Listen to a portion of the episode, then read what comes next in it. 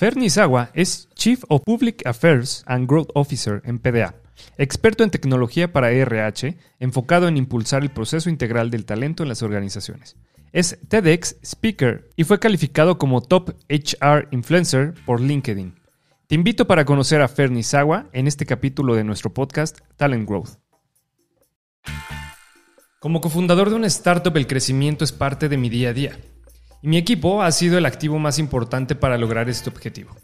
Quizá al igual que tú he luchado para encontrar la fórmula para cazar al mejor talento, y yo sigo en eso.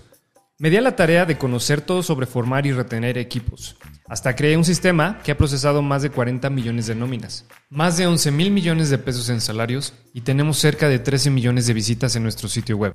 Soy Raúl Santillán y te invito a descubrir conmigo cuál es la mejor forma de encontrar al mejor talento.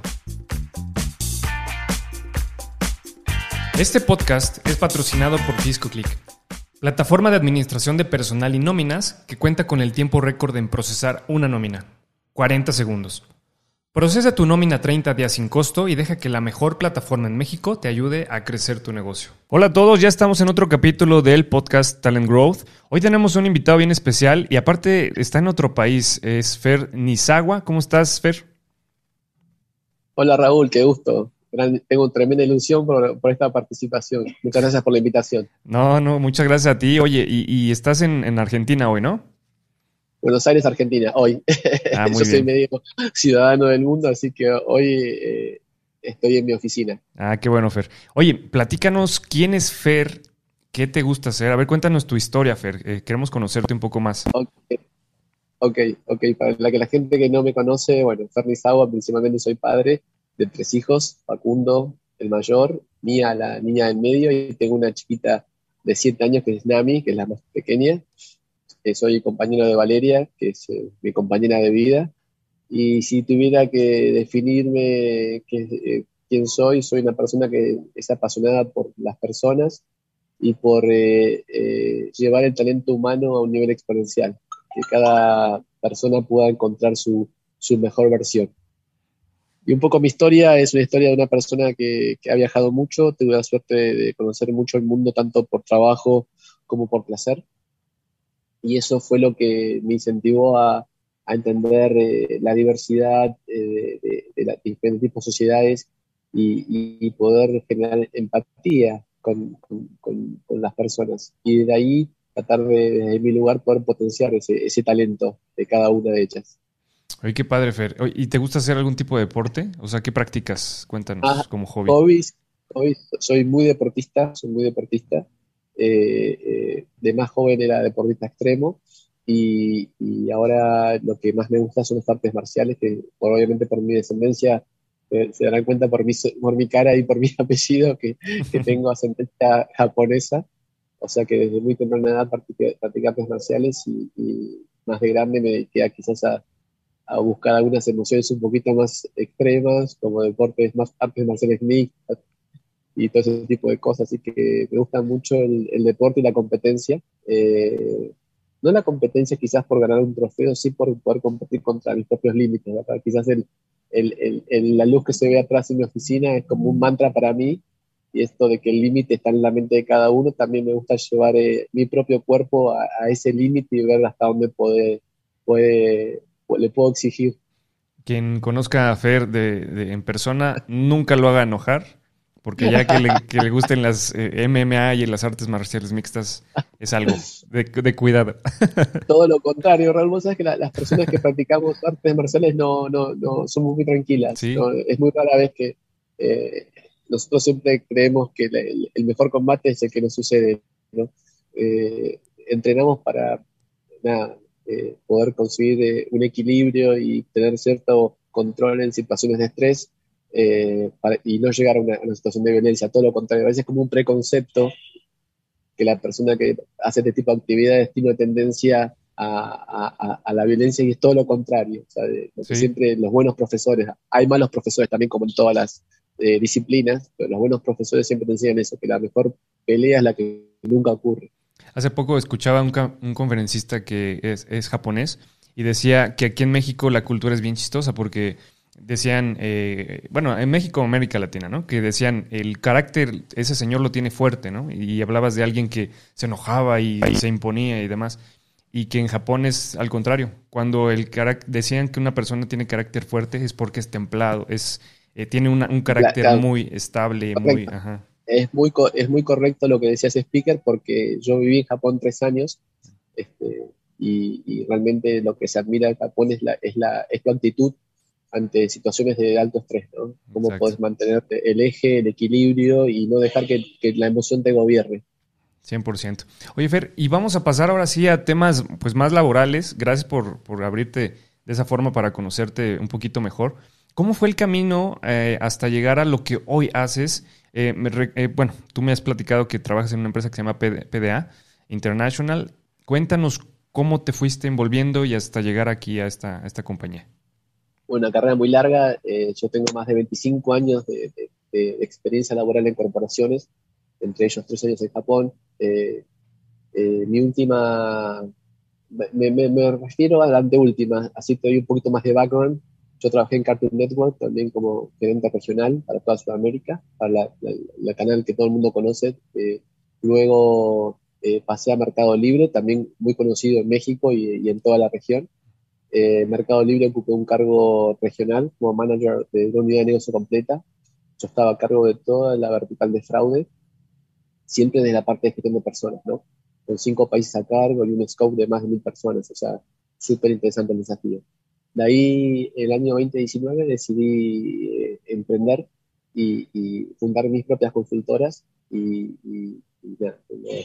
operaciones en República Dominicana y acá en eh, PDA volviendo a la pregunta, ocupo un rol como director global. Eh, en PDA lo que hacemos es software, soluciones tecnológicas, justamente para lo que nos convoca en esta charla, ¿no? para cómo potenciar el talento a partir de la tecnología. Sí, y eso es bien interesante porque todos los que nos están escuchando queremos hablar hoy de, toda la tecnología que hay alrededor eh, del universo posible que hay alrededor de recursos humanos, de la adquisición de talento, el, un posible onboarding, del cálculo, etcétera, ¿no? De todo lo que podemos hacer y la, minería de datos también, que es muy importante, Fer. ¿Y, qué se hace, eh, digamos, eh, en una gestión integral del talento? Es decir, toda la tecnología que tú has tenido oportunidad o tienes experiencia en realizar, ¿qué es lo principal que hace? La gestión integral de talento, yo creo que antes de empezar la tecnología voy a hablar cómo entiendo yo que se debe gestionar el talento, cómo entiendo yo que se deben gestionar las personas. Yo creo que la mirada de este nuevo mundo y esta nueva normalidad eh, nos va a obligar a, hacer algo que tendríamos que haber hecho hace tiempo, ¿no? Que es mirar a la persona desde una mirada más holística. O sea, la ciencia eh, ha demostrado que, que una persona, un ser humano, está, está compuesto por tres partes. Una parte corporal, o sea, que es mi cuerpo, una parte mental, que es la parte, mi parte cognitiva, y una parte espiritual. Eso ya está comprobado científicamente, no hay nadie que pueda refutar eh, esto. Entonces, si hablamos de gestión integral del talento, eh, tenemos que hablar de, mirar a la persona con una mirada holística y todos mis planes que tengan que ver con desarrollo o potenciar este talento, yo siempre digo que el talento no se, no se retiene. Muchas veces se habla de retención de talento, el talento no se retiene, el talento se gestiona. Y para poder gestionar el talento tenemos que empezar a trabajar fuertemente en programas de experiencia que tomen en cuenta estas tres partes fundamentales que son las tres partes que nos componen como, como seres humanos y como personas. Así que volviendo a la pregunta, si hablamos de gestión integral, eh, una gestión integral es la, que tiene en cuenta eh, las tres partes de un ser humano, no solamente, pues siempre nos hemos dedicado quizás más a la parte analítica, a la parte mental, a la parte técnica de la persona, y dejamos muy de lado eh, su, espíritu, ¿verdad? ¿Qué, lo moviliza? ¿Qué lo, ¿Dónde esa persona encuentra su mejor acción? Y bueno, eso ha llevado a, situaciones como la que hemos vivido en el pasado, ¿no? Burnout, estrés, hasta suicidios, temas laborales, enfermedades derivadas del mal uso del, factor humano, ¿verdad? Y, todo esto pues se traduce a muchas eh, disciplinas, quisiera yo llamarle, o vertientes que son pues la cultura organizacional, poder tener este todo el salario emocional y todo, todo esto de generar un, buen cuidado de los empleados y demás. Y yo creo que ahí es donde vas mi siguiente pregunta para ti, Fer, es ¿qué tan importante es la tecnología pues en todo esto que mencionas? Y es clave, clave, Raúl. O sea, ya, ya el rol del profesional de, recursos humanos ya evolucionó. Antes, en los 90, usábamos algunas palabras en inglés y decíamos engagement, empowerment, performance review, y más o menos justificábamos el sueldo con, con, esas buenas prácticas que en su momento sirvieron. Eh, querer gestionar a la generación del futuro con esas prácticas es, es, es, es inocente, es irrisorio, es imposible. ¿Sí? ¿Cómo esperamos que un millennial que quiere toda la información ya va a esperar seis meses o un año para que yo le diga lo que le pasó ayer?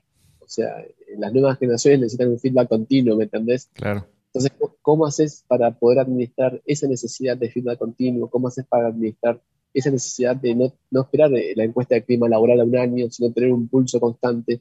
Y la única manera de poder, eh, eh, poder administrar esa, esa, demanda tan necesaria que, que, hoy nos exigen las nuevas generaciones es mediante la tecnología, mediante el uso de Data Analytics, mediante el uso de inteligencia artificial y mediante el uso de bots.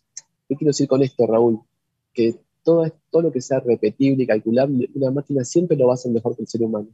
Una máquina no descansa, una máquina no toma feriado, una máquina no duerme, una máquina no se equivoca, una máquina tú lo vas a calcular y lo va a calcular siempre con mayor efectividad que una persona.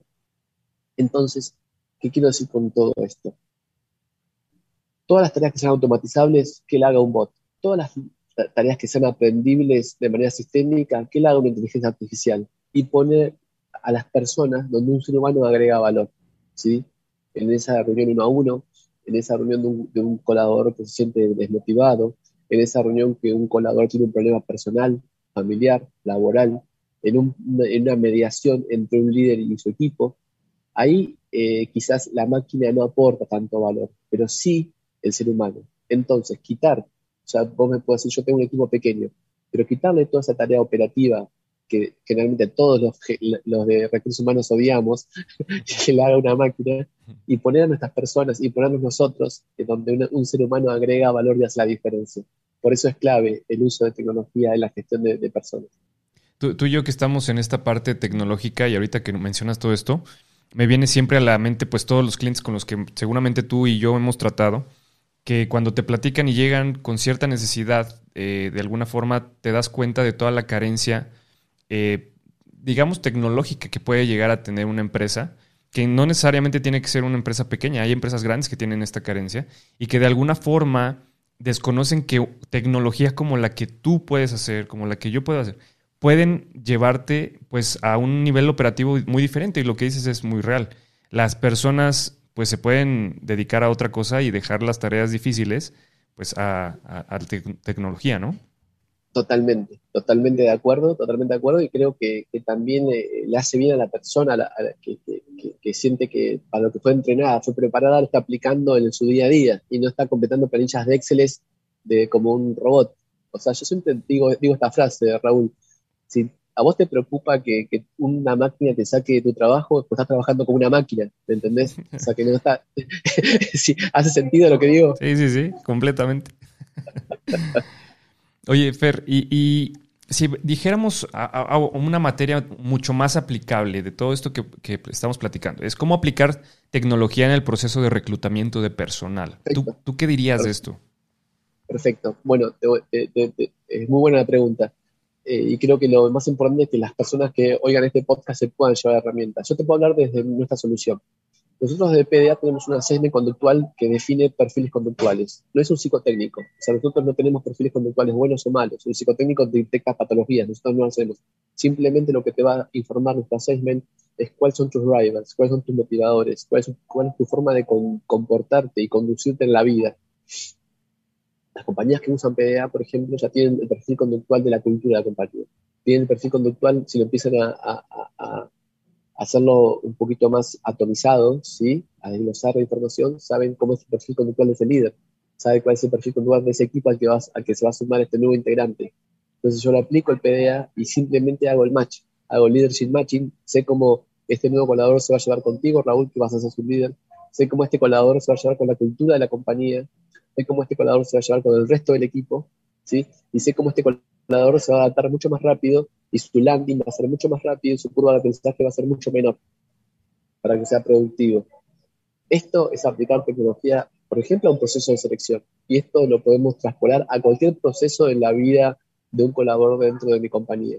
¿sí? porque yo ya dejo de trabajar sobre supuestos, dejo de trabajar sobre preconceptos, dejo de trabajar sobre pareceres y empiezo a trabajar sobre ciencia, ciencia aplicada, porque nuestra herramienta está validada por el hijo de psicología Jesús. O sea, no es una herramienta, no, es el horóscopo que aparece en, la revista Cosmopolitan. Esto tiene validez científica y una mirada empírica totalmente comprobada.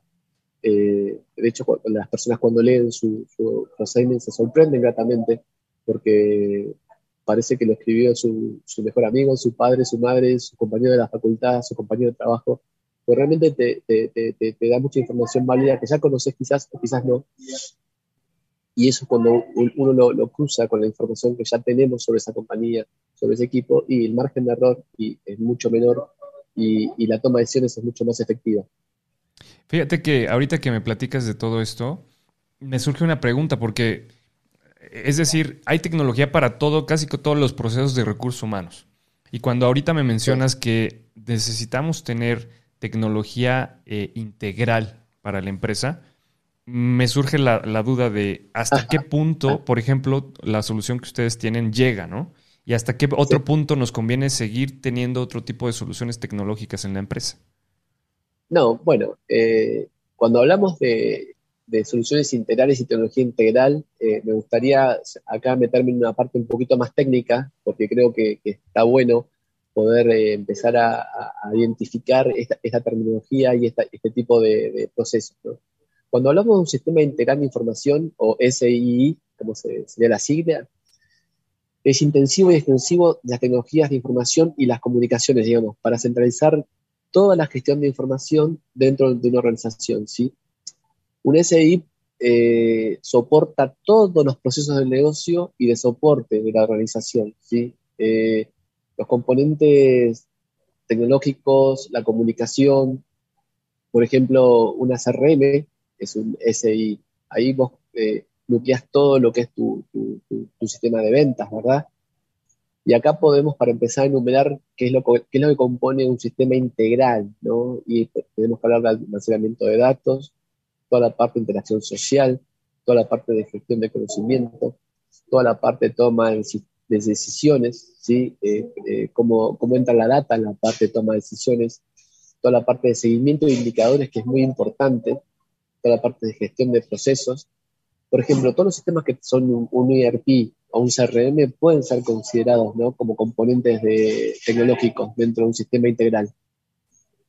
Eh, no sé si, si, si, si, si, respondí la pregunta. Sí. Eh, es, bastante, es bastante complejo, eh, pero por lo menos para, empezar a dividir lo que es blanco sobre negro, ¿de qué hablamos cuando hablamos de un sistema integral de información?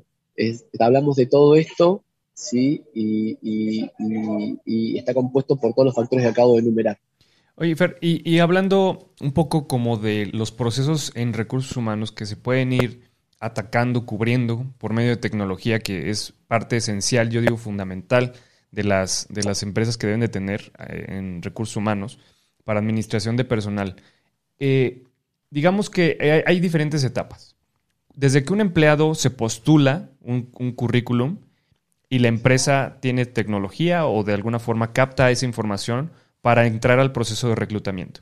Eh, digamos que ese es el, el, primer paso, el primer acercamiento que una empresa tiene.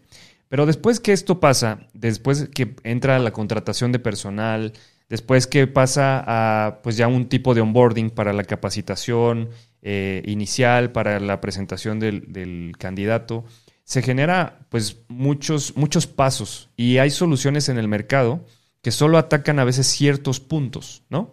Eh, ¿Tú qué recomendarías a las empresas hacer? Es decir, tener diferentes plataformas para cada etapa o que busquen una que haga todo. No, yo lo que les recomiendo es que cuide mucho la experiencia del empleado. El candidato es, un futuro colaborador y, si no es elegido va a ser un futuro detractor o un futuro cliente de tu marca.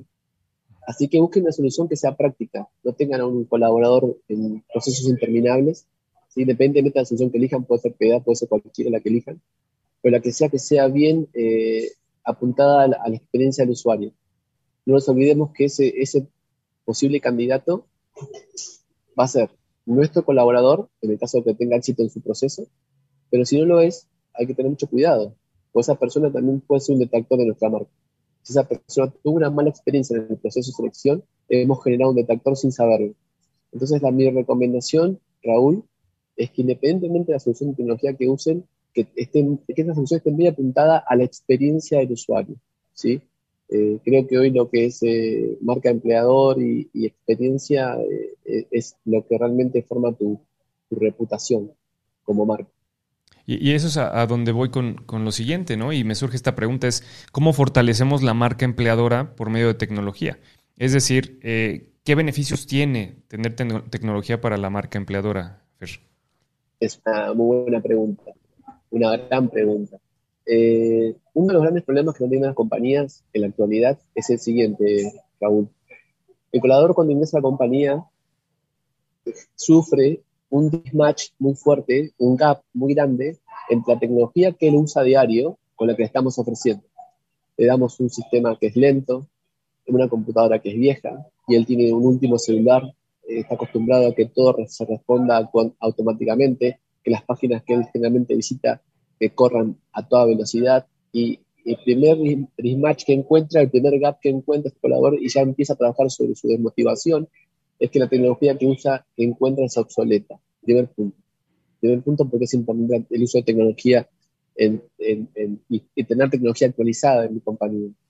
Porque las nuevas generaciones eh, son heavy users de tecnología y exigen eh, y desean que, que lo que usen en su trabajo es lo mismo que usen en su, vida, en su día a día. Otra cosa que, la, tecnología eh, nos da como marca empleadora es la posibilidad de poder, hoy la elección es mutua, antes las compañías elegían eh, a los trabajadores, hoy esa elección es mutua, hoy las personas también eligen dónde quieren trabajar. Y antes de ingresar, por ejemplo, a un proceso de selección, primero te van a, a investigar Hoy simplemente entrando en Glassdoor yo puedo saber eh, qué tipo de cultura tiene tu compañía, porque acá me gusta hacer esta distinción entre imagen y reputación. Vos podés pagar imagen, o sea, yo puedo pagar AdWords, puedo pagar publicidad eh, contratada en, en Google, pero eso no va a pagar mi reputación, porque mi reputación es qué es lo que dice la gente que trabaja en mi compañía y la gente que trabajó en mi compañía de mi compañía. Y, la, y las personas hoy creen mucho más en esa reputación orgánica que en la publicidad. Eh, por eso todas las, plataformas colaborativas son un éxito. Airbnb, Uber, Cabify, eh, todas las que vos podés ponderar cuán contento o cuán eh, cuando estás con ese conductor, cuán contento estás con ese departamento que creaste por Airbnb, ¿se entiende, no? Entonces, Glassdoor sería como lo mismo. Yo puedo saber, antes de aplicar a tu empresa, Raúl, saber cómo es la cultura, qué es lo que la gente opina. Entonces, eso es lo importante de, apoyarnos en tecnología para poder generar una marca empleadora tentadora y que mi compañía sea un lugar donde la gente quiera trabajar. y, a esto que me comentas que suena bastante interesante, ¿por qué es importante tener mediciones eh, y evaluaciones constantes eh, en una empresa? Es decir, todos estos, estos sistemas informativos, estos sistemas tecnológicos, pues lo que te van a dar al final es la posibilidad de tener mediciones para toma de decisiones, ¿no? Pero ¿qué otras ventajas tiene? ¿Por qué es importante esto? Y la ventaja, creo que la principal ventaja es que va a colocar al, profesor de recursos humanos en, otra posición, en una posición mucho más de mesa de estrategia, porque el, colaborador de recursos humanos, el líder de recursos humanos, sea una empresa ni pyme o sea una media multinacional, eh, va a ir con, datos a, esa mesa de decisiones. y desde ahí creo que cuando uno deja de decir creo, me parece o, deberíamos a decir no, yo afirmo que para mí es la mejor opción porque este dashboard que está fundamentado en estos datos recabados de acá, de acá y allá, eh, me da eh, otro posicionamiento dentro de, esa mesa directiva. Generalmente nosotros, este, eh, los profesionales de recursos humanos, reportamos a personas que vienen de las ciencias duras, ¿no? Que vienen de, de carreras como ingeniería, economía, eh, carreras más eh, eh, exactas. A, este tipo de profesionales la verdad que no, no, no les gusta cuando una propuesta es inconsistente o no tiene un, un, fundamento en, estadística o datos. Entonces tenemos que empezar a amigarnos con, con, el uso de data, con el uso de dashboards, con el uso de mediciones, pero sobre todo evolucionar a personas de negocio. O sea, una eh, creo que la evolución natural del profesional de recursos humanos en la actualidad es una persona de negocios experta en gestión de talento. Realmente una persona de negocio. Cuando yo me, convierto en una persona de negocio, sé, sé cuál es el core business de mi negocio, sé cómo mi negocio gana dinero, sé cómo mi negocio pierde dinero. Entonces, desde ahí yo puedo dar la mejor recomendación desde cómo el área de HR va a generar un impacto para que ese impacto se traduzca en resultados de negocio. Entonces, por eso eh, es importante evolucionar a, una persona de negocio, pero para evolucionar una persona de negocio tenemos que hablar el lenguaje del negocio. Y para hablar el lenguaje del negocio tenemos que usar eh, estadística, datos y tecnología.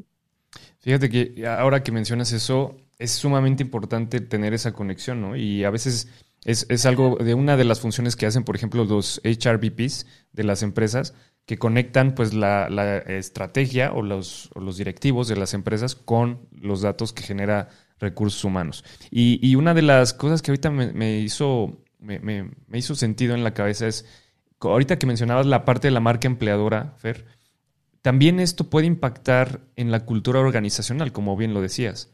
Pero ¿cómo puede la tecnología impactar en esta cultura organizacional? Qué buena pregunta. Eh, mira, eh, básicamente creo que lo más importante es que eh, va a parecer contradictorio, pero no es. O sea, déjame terminar el concepto para, poder defender mi, dicho. Yo creo que la, tecnología ha llegado a, nuestras vidas y, a, la, gestión de talento para humanizar un montón de procesos que, que históricamente estaban llenos de sesgos, de preconceptos, porque los tenemos, por más que eh, trabajemos y los reconozcamos, eh, vos estás lleno de sesgos y preconceptos, yo estoy lleno de sesgos y preconceptos porque eh, nuestra mente opera así. El algoritmo no se equivoca. ¿sí? nosotros ya hemos, tenido una experiencia muy buena con bolsas de empleo en México o con Boomerang, por ejemplo, a nivel global, trabajando con CV ciegos. ¿Qué es un CV ciego, Raúl? Un CV ciego es un sistema que a mí me arroja los tres mejores eh, candidatos para esta posición. Yo al algoritmo le informo todo lo que yo quiero, de todo lo que yo espero para ese candidato, sus skills blandos, técnicos, su experiencia. Entonces, el, eh, eh, el algoritmo lo que me va a traer van a ser tres perfiles finalistas. Pero el algoritmo no sabe si eres hombre, mujer, eh, musulmán, judío, católico, trans, eh, heterosexual, homosexual. No le interesa, no, sabe tampoco la edad que tienes. Lo único que sí sabe es que estas tres personas que, va a presentar son las más aptas y las que tienen mayor capacidad de éxito, eh, posibilidad de éxito en, este nuevo rol. Entonces, por eso digo que, es, es, contradictorio, pero no lo es, que tuvo que venir a tener tecnología para humanizar un montón de procesos que nosotros invadimos de sesgos, invadimos de preconceptos y, quizás esto impidiendo, la, sacando la posibilidad de una persona súper talentosa a poder ser exitosa. Y esto, por ejemplo, ha llevado a un plan de carrera. El plan de carrera acá en Argentina hablábamos que no era democrático, sino era dedocrático, porque se elegía con el dedo. y, esa acción estaba llena de, de, generar malestar, generaba una cultura poco sana. Eh, quizás eh, ascendía el que mejor se vendía ante su jefe, pero no el, no el mejor candidato. Entonces, cuando uno eh, contrarresta esa información con data, ¿sí? ahí vemos quién es el líder con mejor performance, ahí vemos quién es el líder con mejor gestión de clima laboral, ahí vemos quién es el líder que mejor gestión de talento porque es el que más promueve o más líderes genera, y ahí la decisión eh, es mucho más justa y se minimiza el margen de error, porque a la experiencia le sumo data. La data por sí sola no sirve de nada, Raúl, y la experiencia por sí sola tampoco sirve de nada.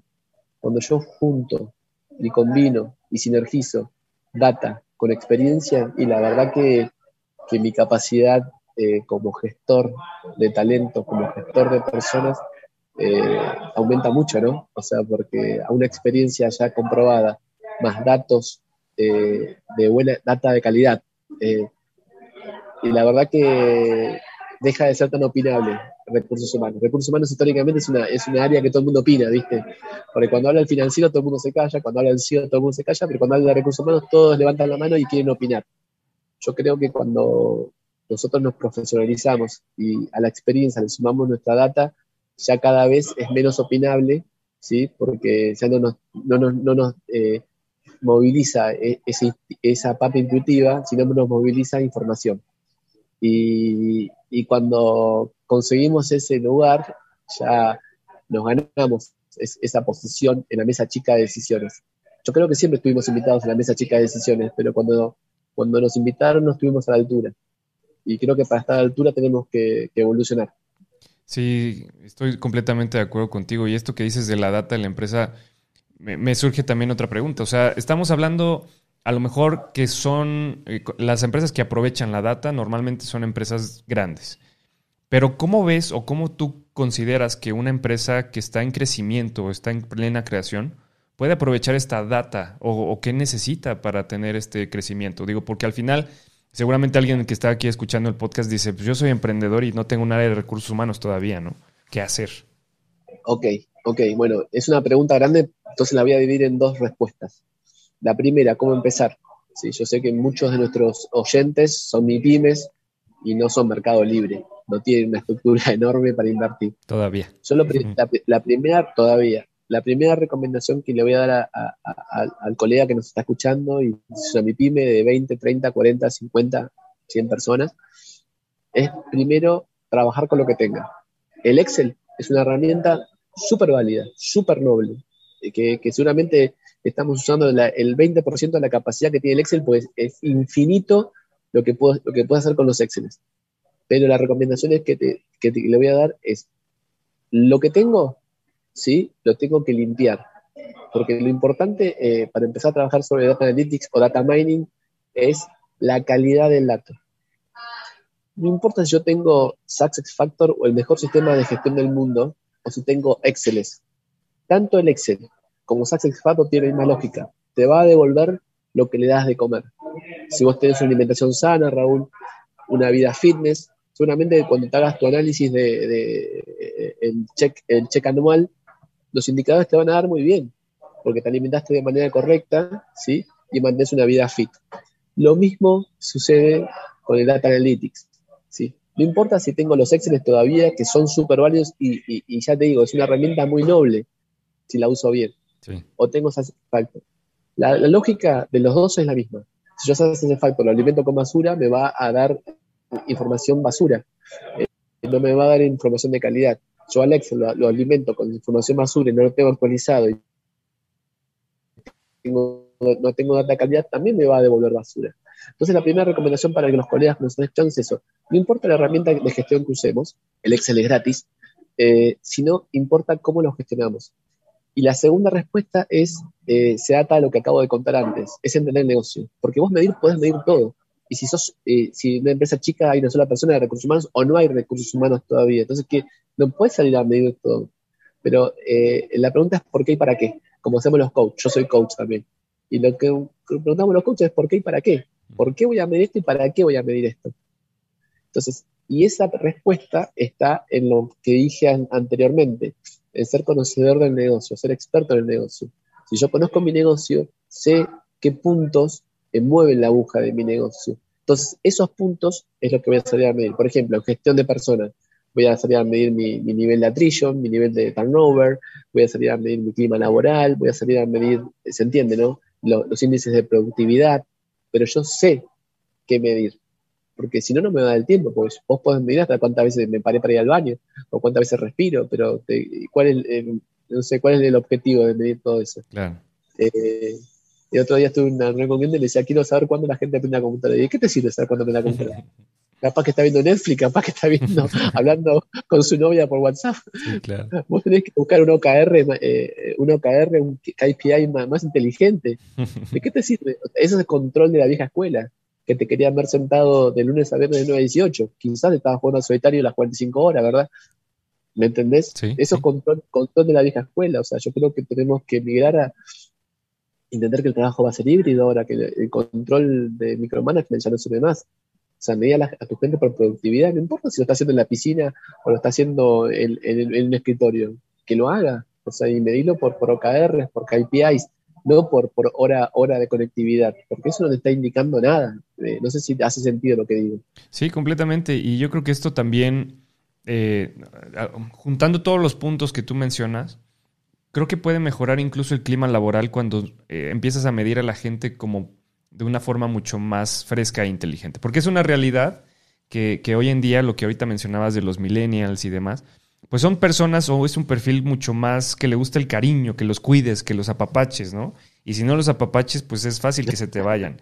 Entonces yo creo que una de las cosas que sí necesitamos es pues tener una plataforma o tecnología en la empresa que te ayude a que todo ese trato deje de estar, como dices, de la vieja escuela, ¿no crees? Totalmente, totalmente, totalmente. Eh, Richard Branson decía, o sea, capacitados también como para que se puedan ir, tratados también como para que se quieran quedar. Y es así, o sea, eh, y usando frases de, genios también, o sea, si creen que la formación es, cara y prueben con, con, la no formación.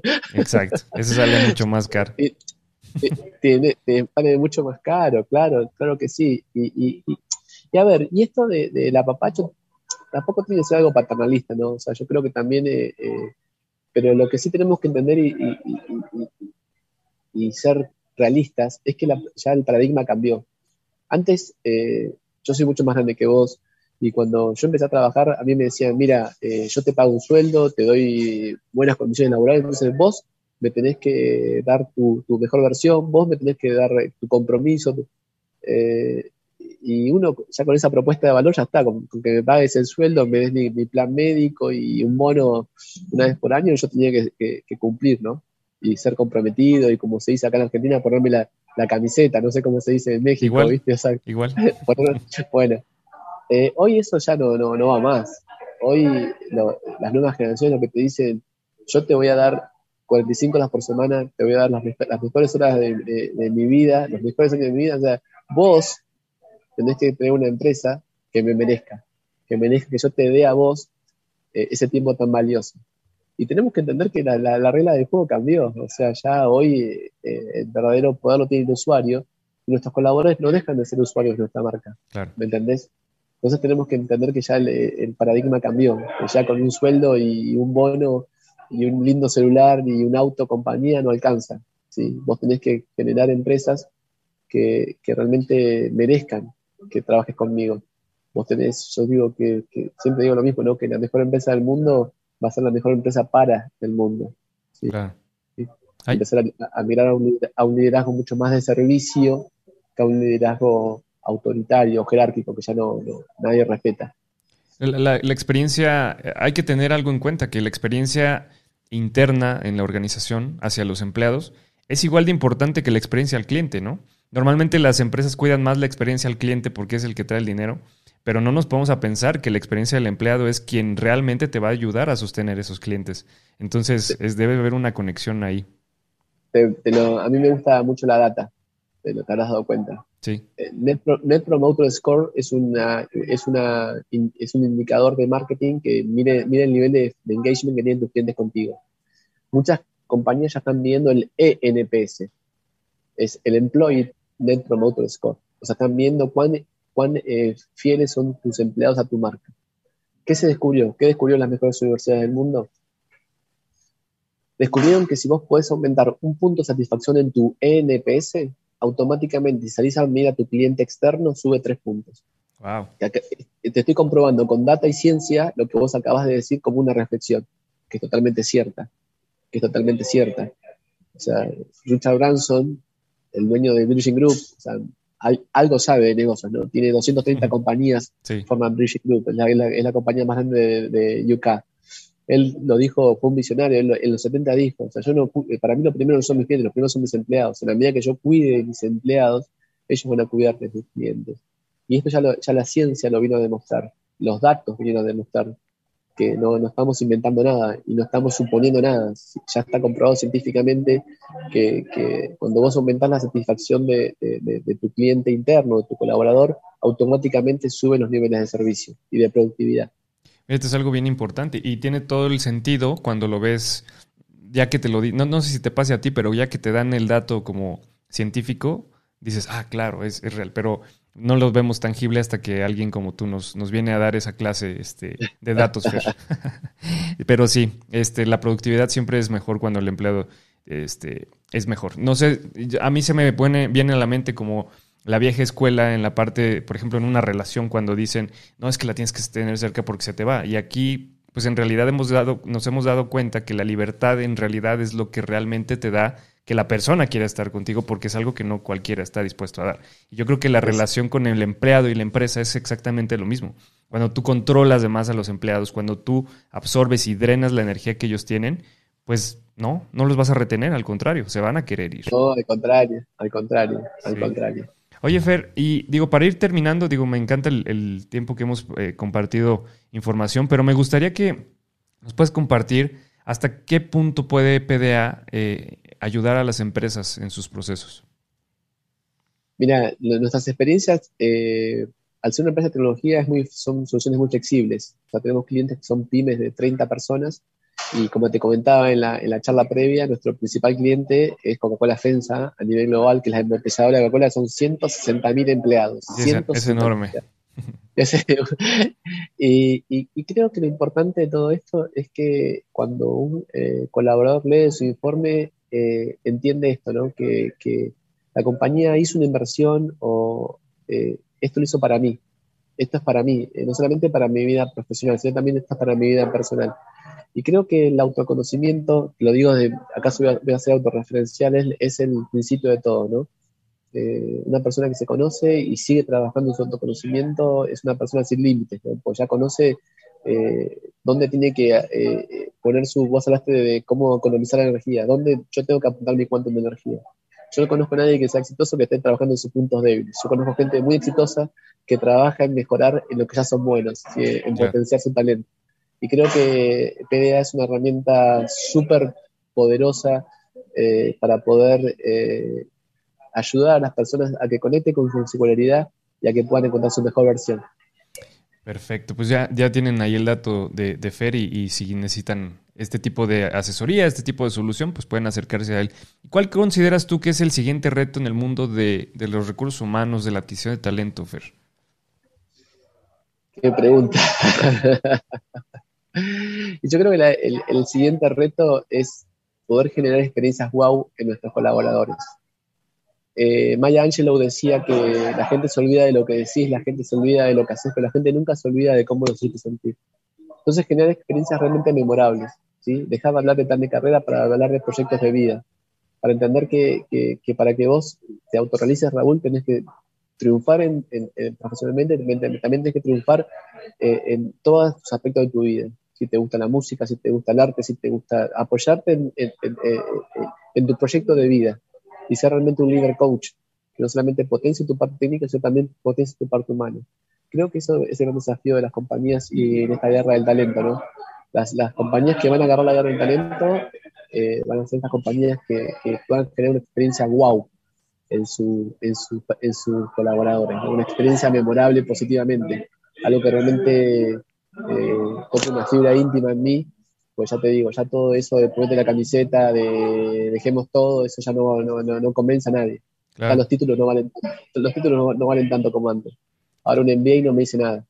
Un MBA solamente me dice que tuviste mucha plata para invertir en tu educación, pero no me dice que, cómo sos como persona, no me dice cómo sos como líder, no me dice cómo sos potenciando a, tu equipo, no me, no me dice nada. Simplemente me dice que has tenido la suerte de poder invertir mucho dinero en tu, en tu formación. Y sí, que cuestan esas cosas. oye, oye, vamos a terminar con una pregunta que nadie se, se, me escapa. A todos mis invitados se las hago. Y es para ver qué, qué piensan de sí mismos. ¿Cuál, si tú pudieras describir cuál es la cualidad que hace a Fer Nisawa el mejor en lo que hace, ¿cuál sería Fer? No sé si soy el mejor, eh, creo que sí soy una persona que trato de, mejorar, eh, no compito contra nadie, trato de superarme día a día, trato de que mi, versión de hoy sea mejor que la de ayer. Y creo que algo muy importante es que trato de ser coherente. Trato de ser coherente en la forma de lo que pienso, de lo que digo, lo que siento, cómo hago, cómo, cómo, cómo actúo. Y creo que la coherencia es una gran cualidad. Es, que obviamente es difícil trabajar, pero trato de, cada día eh, ser más coherente en la forma eh, y tratar de tener una sola línea eh, de pensamiento, de sentimiento y de acción. Y, eso es, es algo que, yo valoro mucho en, las personas cuando las entrevisto y creo que para mí es, es, es clave, es clave, es clave defender la, la singularidad. Invito a que cada uno conecte con, con, su ser eh, y les aseguro que ser auténtico eh, es, es muy satisfactorio y te genera mucho bienestar.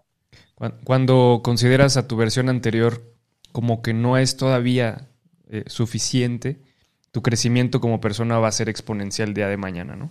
Y esa es la parte del autoconocimiento y aprendizaje continuo, ¿no? Y acá compartirles un pequeño regalo ya para, hacer un cierre y un último mensaje. Yo mucho tiempo vi un paradigma que tenía que ver con, hacer. Yo quería hacer, hacer, hacer para tener cada vez más. Hacer, hacer, hacer y tener cada más. Yo pensaba que cuanto más tenía, iba a ser la persona que yo quería ser o la persona que los demás esperaban de mí. En realidad, lo que yo hice gracias al autoconocimiento y a la meditación y un montón de cosas que, que, que, estoy contando en este, en este camino, es resignificar el orden de las cosas. Ahora, para mí lo más importante es el ser. Por eso somos ser humano. El ser es lo más importante. Y a partir del poder conectar con mi ser, hacer a partir de lo que yo soy. Y cuando yo hago a partir de lo que yo soy, encuentro lo que todo el mundo busca, ¿no? Que es tener un poco de paz y bienestar en nuestras vidas. Wow. Sí, está increíble, Fer, y te, te agradecemos mucho por eso, porque seguramente nos hace falta mucho autoconocimiento y ese tipo de, pues, digamos, intereses para poder tener una vida pues, más como plena. Plena, ¿no? Sí, exacto. Fer, muchísimas gracias por este tiempo. Nos encantó, bueno, a mí en lo personal me encantó mucho platicar contigo y más en tema que creo que es un tema que compartimos ambos, que es tecnología. Y este, pues esperamos tenerte próximamente en otro capítulo. ¿Cómo ves? Eh, eh, encantado, muchas gracias Raúl por la invitación y bueno, espero que todos los disfruten, me pueden seguir en mis redes sociales, Fernisagua en Instagram, Fernisagua en LinkedIn, así que voy a estar encantado de las preguntas que surjan del público, poder responderlas personalmente. No tengo community manager, así que quizás me demore un poco en responder, pero les voy a responder yo en, primera persona. Les mando un fuerte abrazo. Muchas gracias, Fer. Este, tomos todas las redes sociales van a estar en la descripción de este capítulo por quien quiera consultarlos. Ahí, ahí pueden encontrar a Fer. Gracias, Fer. Este podcast es patrocinado por FiscoClick, plataforma de administración de personal y nóminas que cuenta con el tiempo récord en procesar una nómina, 40 segundos. Procesa tu nómina 30 días sin costo y deja que la mejor plataforma en México te ayude a crecer tu negocio.